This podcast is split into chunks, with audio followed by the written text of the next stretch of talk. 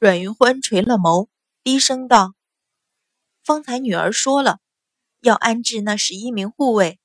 既然云欢自己的院子爹爹不肯给，那便只能拿了银子给他们另寻住处。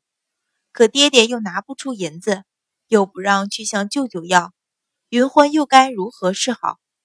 阮一鸣听他说来说去，又绕到院子上，不由头疼，抬头向秦氏一瞧，说道。夫人，你看，秦氏皱眉道：“急切间哪里去取一千两银子？”阮云欢抬头向阮一鸣瞧了一眼，慢慢站起身来说道：“既然没有，云欢只得舍了脸面去向舅母要去。只是日后靖安侯府说出什么相府的话来，爹爹和母亲可别怨怪云欢。”说完施了一礼，转身就走。云欢。阮一鸣急忙将他唤住，向秦氏瞧了一眼，说道：“夫人。”秦氏脸色变幻不定，心里反复掂量一千两银子和那六处院子。要说一千两银子虽巨，却万万比不上那六处帝京城繁华地段的院子。可是院子的租金又要好几个月才赚得来一千两银子，想来想去，哪一头都舍不得。越想越是肉疼。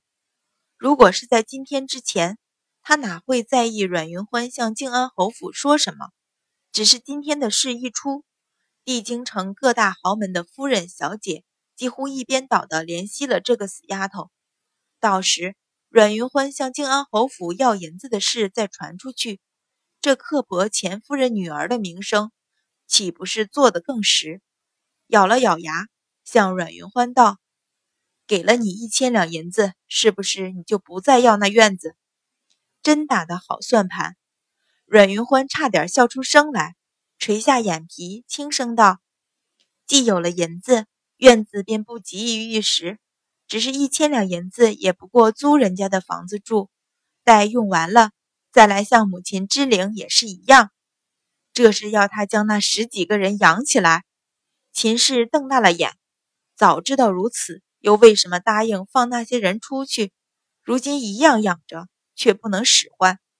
秦氏心底怒火狂燃，却不能将他怎样，只得咬了咬牙，说道：“那几处院子这几年也没有好好修葺，怕是一时不得住。”阮云欢忙道：“他们有的是力气，修葺的事自然交给他们自个儿去做，那便不用烦劳母亲。”秦氏见他唇角噙上一抹笑意，顿时知道被他绕了进去，心里怄得要死，却也只能咬了咬牙，狠声命道：“常管家，你换了钱管事来，带大小姐去瞧院子。”谢谢母亲。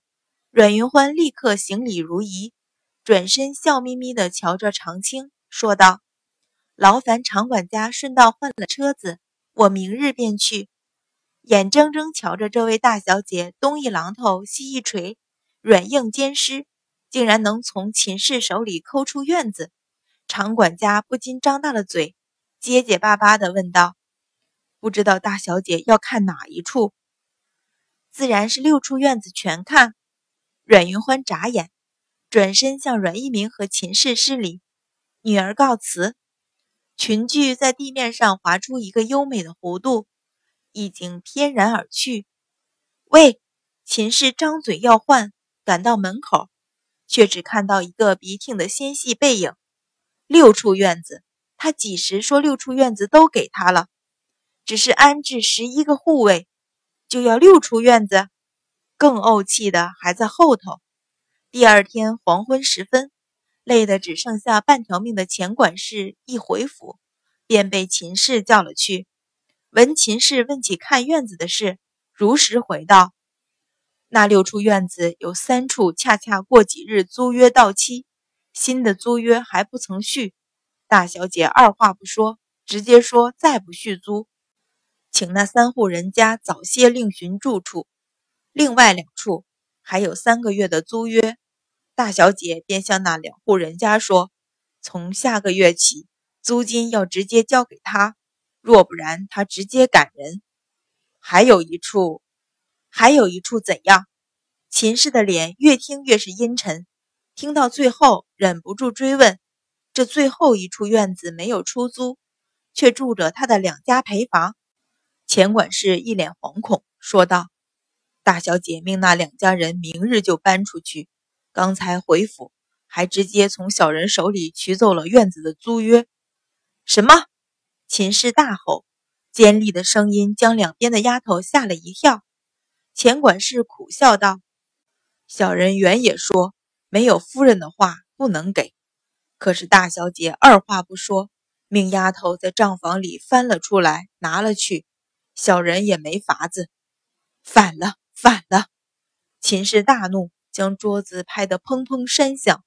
还没等说话，就听丫头在外回道：“夫人，吴大家的和郑二家的来了。吴大、郑二正是那两户陪房。”秦氏一皱眉，说道：“让他们进来。”